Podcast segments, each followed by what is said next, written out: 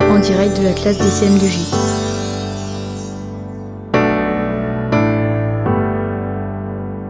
Bonjour, c'est l'éphéméride. Nous sommes le vendredi 6 mai 2022, 126e jour de l'année, 239 jours restants, 18e semaine. Horaire du soleil. Le soleil se lève à 6h22 et se couche à 21h13. Durée d'ensoleillement 14h50. On aura donc 3 minutes de plus. Faites, nous faisons les prudences ainsi que les mariens. Dicton. Petit pluie de mai, tout le monde est gai.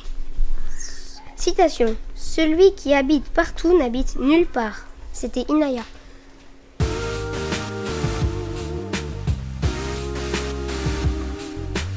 Rousti Radio pour garder le tempo.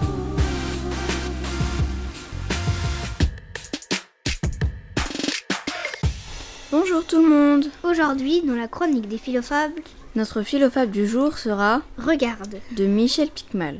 Il y avait un homme très riche. Il y avait un homme très pauvre. Chacun d'eux, chacun d'eux avait un fils et chacun d'eux vivait de part et d'autre d'une grande colline. Un jour, l'homme très riche fit monter son fils au sommet de la colline et, embrassant tout le paysage d'un geste du bras, il lui dit Regarde, bientôt tout cela sera à toi. Au même instant, l'homme très pauvre fit monter son fils sur l'autre versant de la colline. Et devant le soleil levant qui illuminait la plaine, il lui dit simplement Regarde. Voici ce que nous trouvons dans l'atelier du philosophe pour vous- expliquer cette philofable. Lorsqu'on se promène dans la nature, lorsqu'on se trouve devant un beau paysage, il ne tient qu'à nous de penser que tout cela est notre bien commun. Notre société a peu à peu dévalorisé tout bonheur gratuit, pour ne glorifier que la possession et l'achat. Elle a fait, elle a fait primer l'avoir sur l'être et l'économie sur l'individu. Mais a-t-on vraiment besoin de posséder quelque chose pour l'admirer et ressentir du bonheur? N'en profitons-nous pas plus que celui qui l'enferme dans son coffre? Bon, c'est la fin. C'était Maël. Et Abigail, à, bientôt.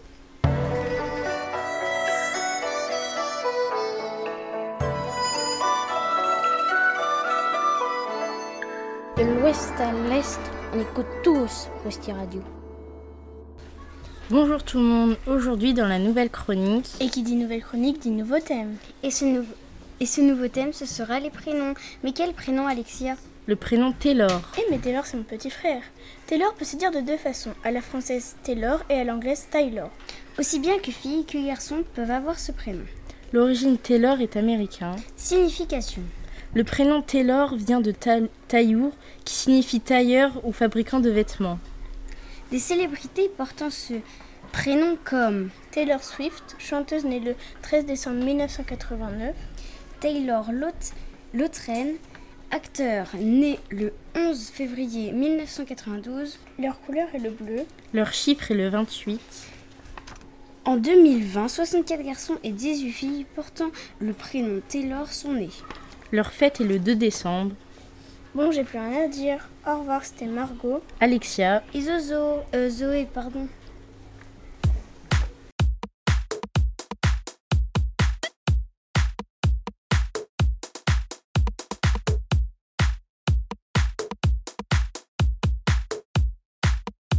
Rousti Radio, c'est pas du pipeau. Bonjour. Aujourd'hui, on se retrouve avec un nouveau chroniqueur, Monsieur Elliott. Bonjour, aujourd'hui on aborde le sujet d'une grotte du Liban.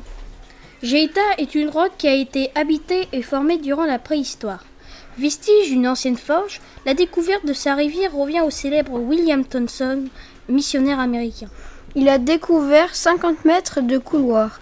Atteignant la rivière, il tira un coup de pistolet et l'écho lui dit la majeure grandeur de la cave. Cela date de l'année 1836. En 1873, Maxwell et Huxley, les ingénieurs des eaux Beyrouth et du Mont Liban, et leur ami le révérend Daniel Bliss, pré- président de la Syrian Protestant College, ont étudié ces grottes. Les explorateurs ont pénétré jusqu'à 1600 1060 mètres. En 1892 et en 1900 1940, des explorateurs français, anglais et américains ont découvert 1750 mètres. Aujourd'hui, sa longueur connue est de 9 km. La grotte est apparue, à la période du Jurassique. Ça se passe entre moins 200 millions et moins 145 millions d'années. La température moyenne est entre 16 et 22 degrés Celsius. Ce sont des écroulements qui ont créé la grotte. Parlons peu, parlons supérieur. La partie supérieure a au total 2130 mètres de couloir. 750 mètres seulement sont accessibles pour le public par une passerelle spécialement conçue. Cette limite est une question écologique, écologique suite au grand nombre de visiteurs. Parlons peu, parlons inférieur. Celle-ci fait trois fois la longueur de la partie supérieure, soit 6200 mètres. Elle se trouve 60 mètres plus bas. Les visiteurs sont transportés dans des petits bateaux. En hiver, la grotte inférieure est fermée parce que le niveau d'eau est trop élevé. C'était Louis et Elliot. À, bientôt.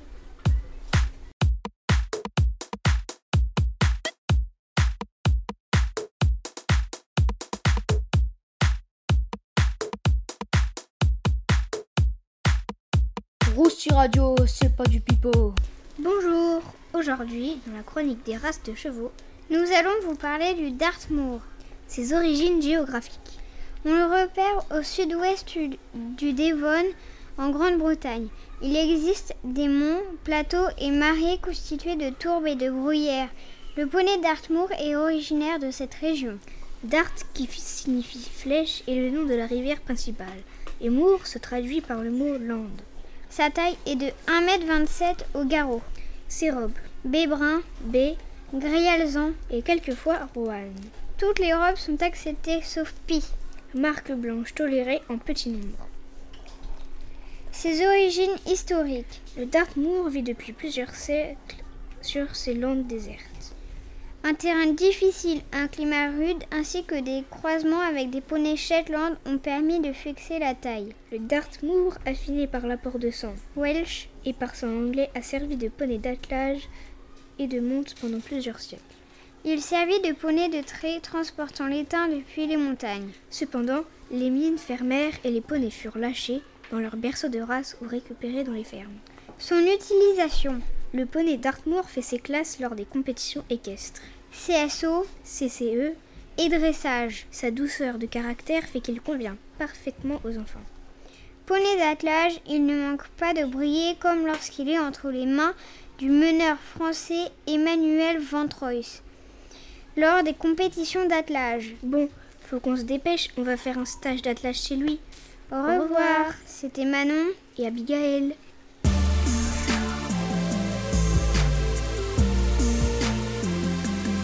Rousti Radio pour se remplir le cerveau.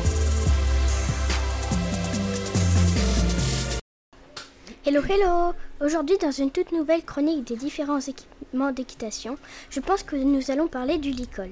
Le licol, on l'utilise généralement pour l'emmener dans un manège, l'emmener dans son box, prêt et la douche. À quoi ça sert et où on le met? Le licol ou licou est une pièce de harnachement pour les animaux domestiques. Il se place sur la tête de l'animal et permet ensuite d'avoir une prise pour tenir le, cheval et ainsi le conduire ou encore l'attacher. Les parties du licol la muserolle, montant, boucle, mousqueton, sous-gorge, alliance. Quelle taille de licol choisir? 1. Poney pour les poneys ou les Shetland. 2. Cob, grand poney taille C ou D. 3. Foule, taille moyenne pour les chevaux, celle la plus souvent utilisée.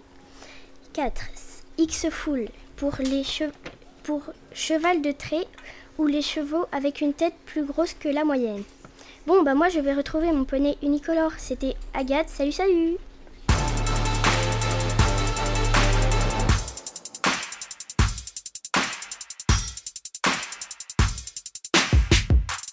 Rousti Radio, le son qu'il te faut. Coucou, nous continuons avec le signe astrologique du jour. Aujourd'hui, ce sera le castor, du 20 avril au 20 mai. Le castor est malin, il peut être généreux, utile, loyal ou et fidèle. Le castor est doué pour la transformation et très intelligent. Il s'adapte très rapidement grâce à son esprit vif et sa capacité à changer et à améliorer sa condition même aux dépens des autres. Il peut facilement s'adapter à n'importe quelle situation. Voilà, cette chronique est terminée. C'était Zoé. Et Zoé, à, À bientôt. bientôt.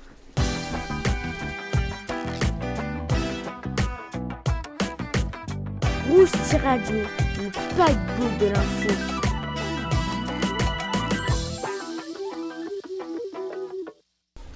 Bonjour à tous. Aujourd'hui, on va vous parler de la sirène. Une sirène est une créature légendaire, mi-femme, mi-poisson, du folklore médiéval. C'est quoi l'origine de ce mythe? Il se peut que l'origine des sirènes se trouve dans les récits des navigateurs qui les confondent avec des animaux marins rares comme les lamentins. Dans une logique évémériste, la longue queue, Les délamentins ainsi que leurs cris sont rapprochés de l'apparence physique et des chants de la tradition prête aux sirènes. Il semble probable que Christophe Colomb ait pris des mammifères marins comme des sirènes. Comment sont-elles représentées? Les bestiaires médiévaux les doivent comme des femmes de la tête aux cuisses et poissons juste en bas avec des griffes et des ailes. Bien que l'existence des sirènes ne soit plus envisagée par les scientifiques depuis le XIXe siècle, certains scientifiques ont continué de s'intéresser aux sirènes avec plus ou moins de sérieux, avec cette créature notamment en tant que modèle d'étude virtuelle. Est-ce que la sirène est une légende mondiale? Bah oui, je suis une légende mondiale. Et voilà, notre chronique est terminée. C'était Maxime. Malo et Sacha. À bientôt. Et maintenant, Juanito Strange Italian Song.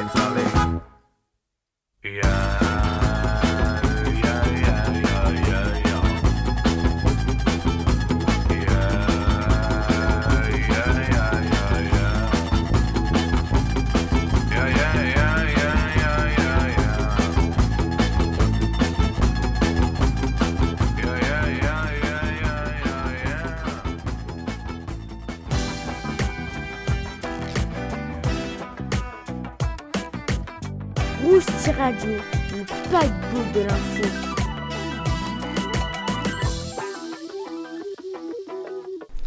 Bonjour à tous, c'est la mythologie grecque. Aujourd'hui, Oedipe. Les premiers soupçons. Polybos donne au bébé le nom d'Oedipe, qui signifie pied enflé. L'enfant grandit dans l'affection du roi et de la reine, ne doutant pas une seule seconde que ce soit ses vrais parents. Mais un jour, lors d'un banquet, des convives se moquent de lui et prétendent qu'il a été adopté. Désireux de connaître la vérité, le jeune homme se rend à Delphes pour consulter l'oracle. L'oracle ne répond pas à sa question, mais fait une terrible prédi- prédilection. Euodipe tuera son père et épousera sa mère. Une rencontre tragique. Pour échapper à si funeste destin, Euodipe décide de fuir Corinthe où vivent ceux qu'il considère comme ses vrais parents. Sur la route qui le mène à Thébès, il croise un équipage qui lui ordonne de lui laisser le passage. Oedipe refuse. L'équipage avance malgré tout et lui écrase le pied, tandis que le passager lui donne un coup de bâton. Fou de colère, le jeune homme tue le passager.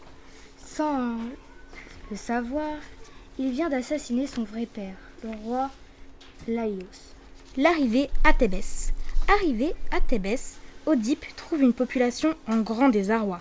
Le roi, Léios, vient d'être assassiné sur le chemin qui le menait à Delphes, où il voulait consulter l'oracle à propos du sphinx. Ce monstre ailé, à tête de femme et à corps de lion, en effet, faisait régner la terreur à Thébès, en dévorant tous ceux qui ne parviennent pas à résoudre son énigme. Apprenant la mort de Loios, le frère de Jocaste décide d'offrir le trône et la main de la reine à celui qui parviendrait à débarrasser la ville du sphinx. L'énigme du sphinx. Euodipe se porte volontaire et rencontre le sphinx qui lui propose son énigme. Quel est l'animal qui marche à quatre pattes le matin, à deux le midi et à trois le soir? Oedipe répond sans l'ombre d'une hésitation. C'est l'homme. Enfant, il marche à quatre pattes. Adulte, il avance sur ses deux jambes. Et âgé, il s'appuie sur une canne. De rage, le sphinx vaincu se jette dans le vide et Oedipe peut regagner Thébès. Oedipe roi. Après avoir résolu l'énigme du sphinx, Oedipe épouse Jocaste qui lui donne quatre enfants. Il règne sur Thébès pendant plusieurs années, jusqu'au jour où une épidémie s'abat sur la région. Impuissant, Euodipe va consulter l'oracle. Celui-ci ne répond que le malheur cessera le jour où l'assassin de Laos sera puni. Peu après, le berger corinthien, qui l'avait sauvé enfant, lui révèle qu'il est le fils adoptif de Polybos. Puis Euodipe découvre que Laos était son vrai père et réalise que c'est lui qui l'a tué. L'accomplissement du destin.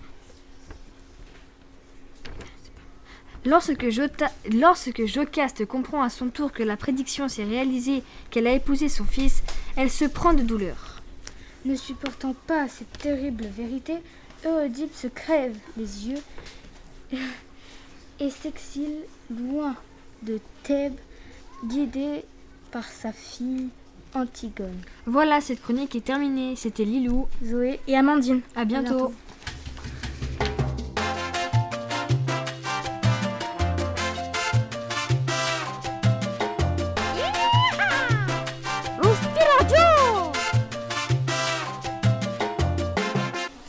Bonjour tout le monde Aujourd'hui, nous allons vous présenter une nouvelle chronique sur le livre du prix des dévoreurs. Et du Précorchac. Nous allons commencer avec le prix du dévoreur. Et le livre de la semaine sera La sentinelle du petit peuple. La BD La sentinelle du petit peuple, La pommade de fée, tome 1, de B. Carboneuil et de Véronique Bourreau.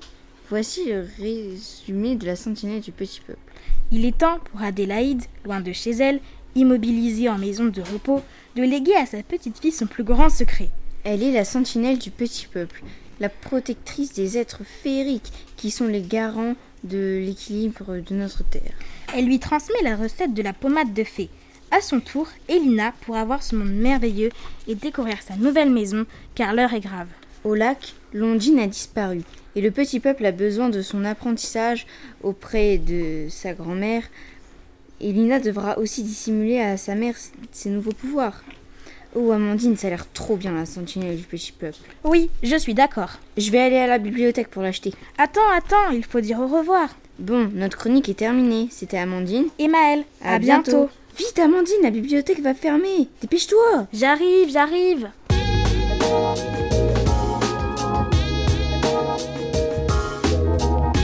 Rousti Radio. Moi, je suis accro. Salut à tous Aujourd'hui nous allons vous présenter l'œil de tigre. La signification de l'œil de tigre tire ses propriétés curatives d'une combinaison des éléments soleil et terre, ce qui lui confère des vibrations à la fois fondatrices et inspirantes. Semblable aux rayures d'un tigre, la pierre œil de tigre a une apparence qui correspond à sa puissance énergie. Sa coloration audacieuse est tout aussi audacieuse que ses pro- propriétés curatives qui permettent d'équilibrer les émotions toxiques et de créer des changements mentaux positifs. Histoire et, et tradition. Une grande partie du pouvoir et de l'utilisation de l'œil de tigre provient de son apparence. Dans l'Antiquité, les guerriers et, et les soldats portaient l'œil de tigre lorsqu'ils partaient au combat, car ils étaient censés apporter force et protection. Les soldats romains en, par- en particulier croyaient au pouvoir de l'œil de tigre en raison de son apparence semblable à un œil. L'œil représentait un pouvoir omniprésent et omniscience qui était très recherché sur le champ de bataille. Dans certaines cultures, on croyait même que la pierre de l'œil de tigre pouvait éloigner les mauvais œils. L'œil de tigre était également utilisé par d'autres civilisations anciennes comme les Chinois de l'Antiquité qui pensaient qu'il apporterait la bonne fortune à celui qui le portait. Dans la mythologie orientale, le tigre magique représentait le courage et l'intégrité et le pouvoir. Les civil- la, civilisation, la civilisation ancienne est donc associée à sa signification de l'œil de tigre, à ses propriétés et à ses créatures mythologiques.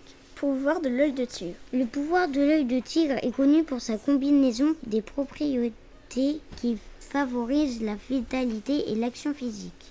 En activant et en équilibrant la troisième squat et le plexus solaire, la propriété de l'œil de tigre vous, a, vous aidant à rester ancré et centré même si vous êtes entouré de chaos. Lorsque vous, lorsque vous voulez accéder à votre pouvoir personnel et surmonter le blocage émotionnel, les propriétés curatives de l'œil de tigre sont vos alliés. En raison de son énergie audacieuse et encourageante, l'œil de tigre est la, pierre idéale pour développer le courage dans tous les domaines de votre vie. La puissance pouvoir de l'œil de tigre est aussi particulièrement efficace pour attirer la richesse et surmonter les blocages financiers. Lorsque vous vous connectez à, à cette pierre énergisante, laissez-la vous rappeler que le chemin de la réussite peut être semé d'embûches, mais que si vous exploitez l'énergie du pouvoir de l'utilisation de l'œil de tigre, vous aurez la force intérieure de surmonter tous les obstacles qui se dressent à votre chemin. Mais moi, j'ai envie de devenir riche Attends, attends, tu iras t'en acheter une après. D'abord, il faut dire au revoir. Bon bah, c'était Linaël, Mathilde et Margot. Bye bye.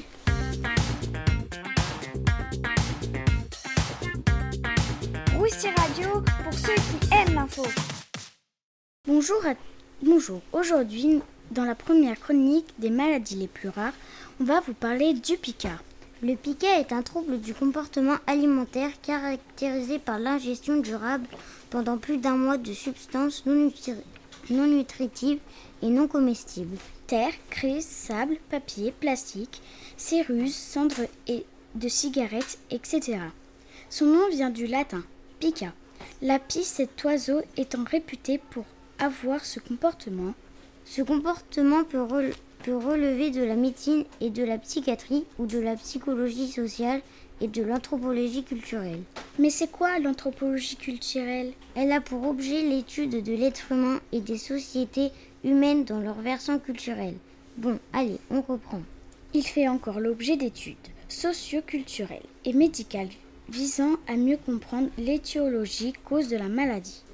Ces causes restent mal comprises et controversées. Le piquet peut être bénin ou au contraire mettre en jeu le pronostic vital. Bon bah voilà, on espère que vous viendrez écouter la prochaine Russie Radio. Au revoir, c'était Mathilde et Zoa. Rousti Radio. Hello tout le monde Tout de suite, l'invité mystère. Je suis une chanteuse française née le 16 août 1945 à Créteil, dans le Val-de-Marne. Je connais un nombre très important de tubes en France tout au long des années 1960 et 1970. Aujourd'hui, j'ai 76 ans. Mon vrai nom est Annie Chancel. Qui est cette chanteuse? Nous vous laissons réfléchir? Envoyez votre mail sur enseignant.lescm2j.fr et mettez votre nom et prénom. C'était Lilou et Zoé. Au revoir. Radio. Les micro.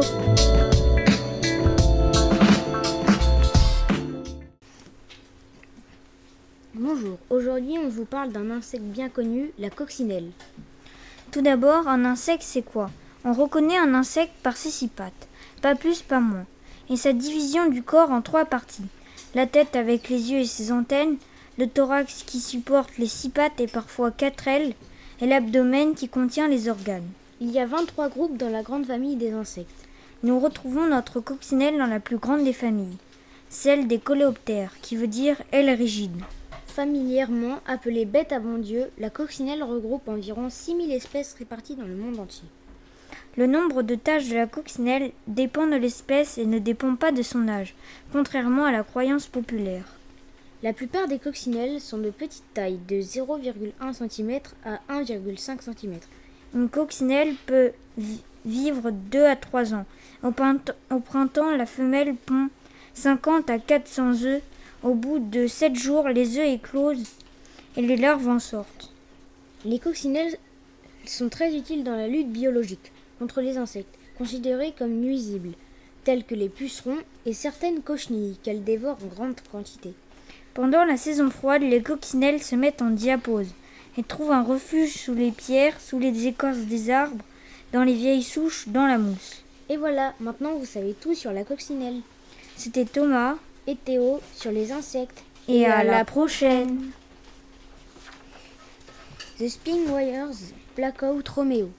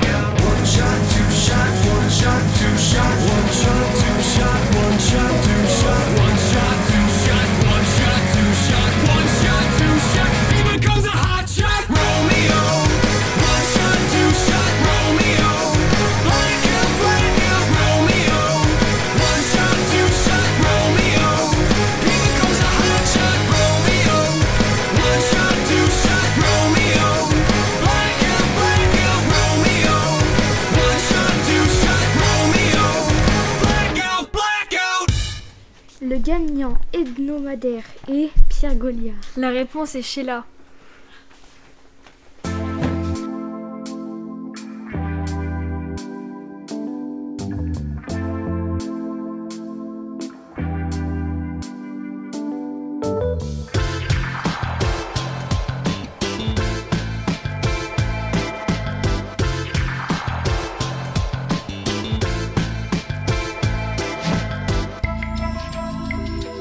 Rousti Radio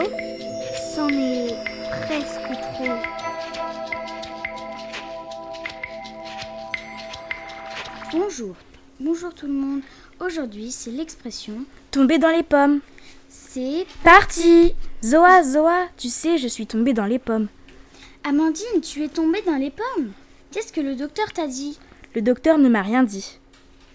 Pourquoi il ne t'a rien dit? Mais non, Zoa, tu n'as rien compris. Je suis tombée dans les pommes, dans le tas de pommes du jardin. Ah d'accord, c'est moins grave que je ne le pensais. L'origine de l'expression tomber dans les pommes est Apparue à la fin du 19e siècle. L'expression tomber dans les pommes signifie s'évanouir, serait dérivé d'être dans les pommes cuites. qui serait attribuée à l'écrivain George Sand. En effet, cette dernière usait de cette locution pour exprimer une importante fatigue. Il est, il est également à noter qu'il il est éga- était courant de jeter des pommes cuites sur les acteurs de théâtre que l'on estimait mauvais. qui renforce encore plus l'imagine de faiblesse qu'incarne la pomme cuite. C'était Zoa. Et Amandine, à bientôt, sur Aussi Radio. Bye. Bye.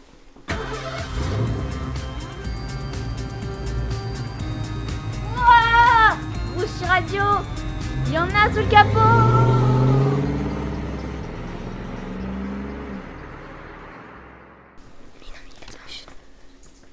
Salut tout le monde Aujourd'hui dans la chronique des animaux en voie de disparition, le Napoléon. Mais Napoléon, c'est celui qu'on connaît en histoire. Mais non, Clara, le Napoléon, c'est un poisson.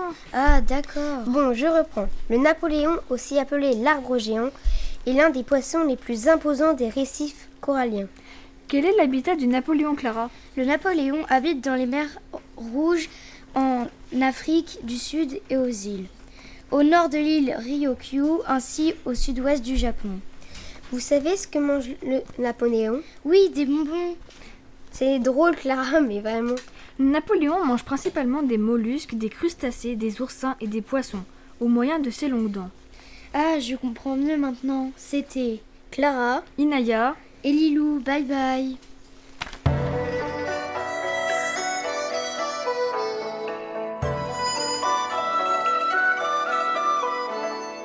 De l'ouest à l'est, on écoute tous Rousti Radio. Salut la compagnie. Aujourd'hui, dans la chronique des instruments de musique, vous saurez tout sur la contrebasse. La contrebasse est un instrument semblable au violoncelle, mais elle est plus volumineuse et plus grave. C'est un des plus grands instruments de la famille des cordes frottées, le plus grand étant l'octobasse. C'est quoi un octobasse? L'octobasse est l'instrument le plus grave de la famille des cordes frottées. Le son produit at- atteint la limite du domaine audible. Cet instrument est extrêmement rare. Il en existe que trois dans le monde. Il est donc aussi rare que le guérinophone. Oui, t'as raison. Reprenons. La contrebasse est apparue vers 1620, plus tardivement que les autres instruments de la famille des cordes frottées. Violoncelle, violon, alto. Contrairement à l'alto et le violoncelle, les notes produites par ces cordes sont mi, la, ré, sol, comme le violon. On lui donne parfois une cinquième corde, un do, qui sonne un octave plus bas que la corde du do du violoncelle.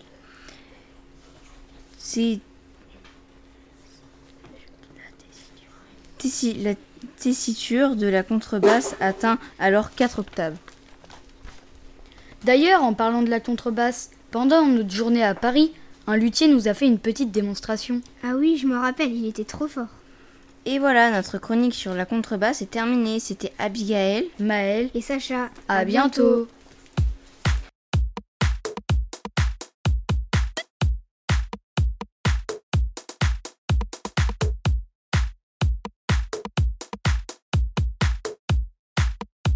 Rousti Radio, c'est pas du pipeau. Bonjour à tous et à toutes. Aujourd'hui, je fais une chronique sur les spécialités japonaises. Les sushis. Les sushis sont des spécialités japonaises à base d'une boule de riz ou bien d'algues, de forme variable et accompagné le plus souvent d'une lamelle de poisson cru, ou bien de crevettes, de légumes, d'œufs, etc. Les sushis seraient apparus au 5e siècle, date laquelle la riziculture s'installa au Japon. Les sushis se mangent avec des baguettes ou avec les doigts. Ils peuvent se consommer avec de la sauce wasabi, sauce beaucoup plus forte que la moutarde, et de la sauce soja. Bon, j'espère que cette chronique vous a plu. On doit s'arrêter là. C'était Aaron. À la semaine prochaine. Sayonara!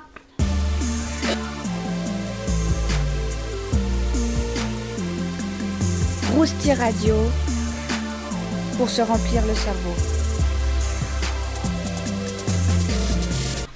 Bonjour, aujourd'hui nous ferons une mousse au chocolat. Commençons à rassembler les ingrédients.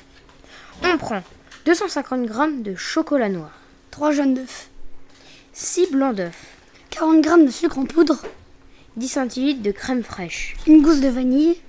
1. Cassez le chocolat en morceaux et faites-le fondre avec la crème. 2. Hors du feu, ajoutez les graines de vanille et mélangez et laissez tiédir. 3. Incorporez les jaunes d'œufs en fouettant. Laissez refroidir complètement. 4. Montez les blancs en neige ferme avec une pincée de sel. À mi-parcours, versez le sucre. 5. Incorporez-les délicatement à la crème au chocolat en soulevant la préparation. La mousse doit être lisse, légère et homogène. Et pour la fin, mettez au réfrigérateur pendant une heure, puis répartissez la mousse dans six coupes. À l'aide d'une poche à douille, si vous en possédez une, remettez au frais pendant encore une heure avant de servir.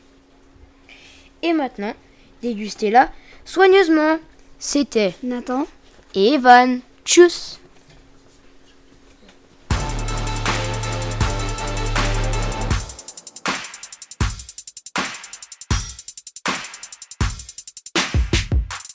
Rousti Radio, le son qu'il te faut. Bonjour et bienvenue sur la chronique du Pi Bavard. Attends Morgane, je te reconnais, c'est toi le Pi Bavard. Haha, très drôle. Commençons. Comment peut-on la reconnaître? Avec sa queue pointue, la Pi Bavarde est un oiseau assez grand. Elle mesure 50 cm. Son plumage est noir partout, sauf le ventre et le dessus des ailes, qui sont blancs. Comment vit-elle? La pie ne vole jamais longtemps. Elle reste souvent en sol et y cherche des insectes en sautillant pour éviter la faim. Il se prépare des réserves et creuse des trous pour y régurgiter la nourriture, puis la cache en la couvrant de terre. Est-elle en danger? Dans les campagnes, les pies sont des proies pour les chasseurs. C'est peut-être pour cela que leur population décline aujourd'hui en France comme en Europe. Où la trouve-t-on?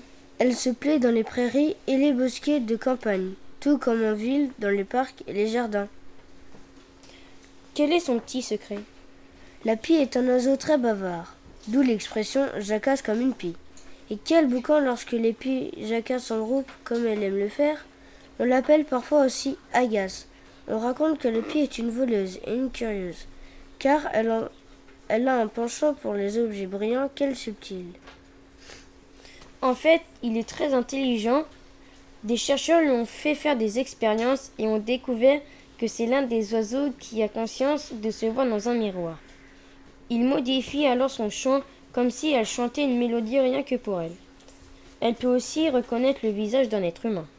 Au revoir, notre chronique est terminée. C'était Morgane et Mathéo. À bientôt.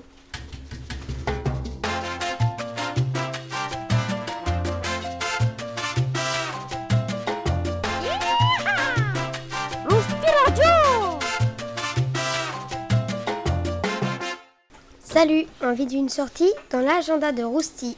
Nous vous proposons un concert à Conches au château de Quenet le, le 14 mai à 17h. L'entrée est à 25 euros. Le titre est The Different King. Nous avons d'autres concerts.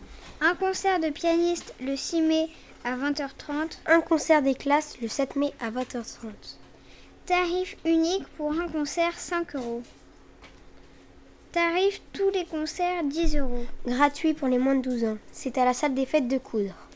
Le 8 mai, le 8 mai il y a une foire à tout.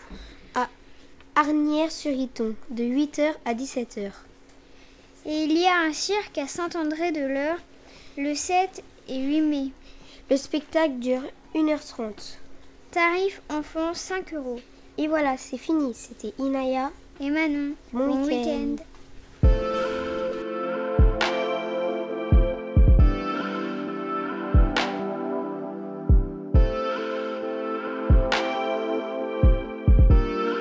voilà, notre hostie radio est terminée. Nous vous donnons rendez-vous la semaine prochaine pour une nouvelle émission. À bientôt.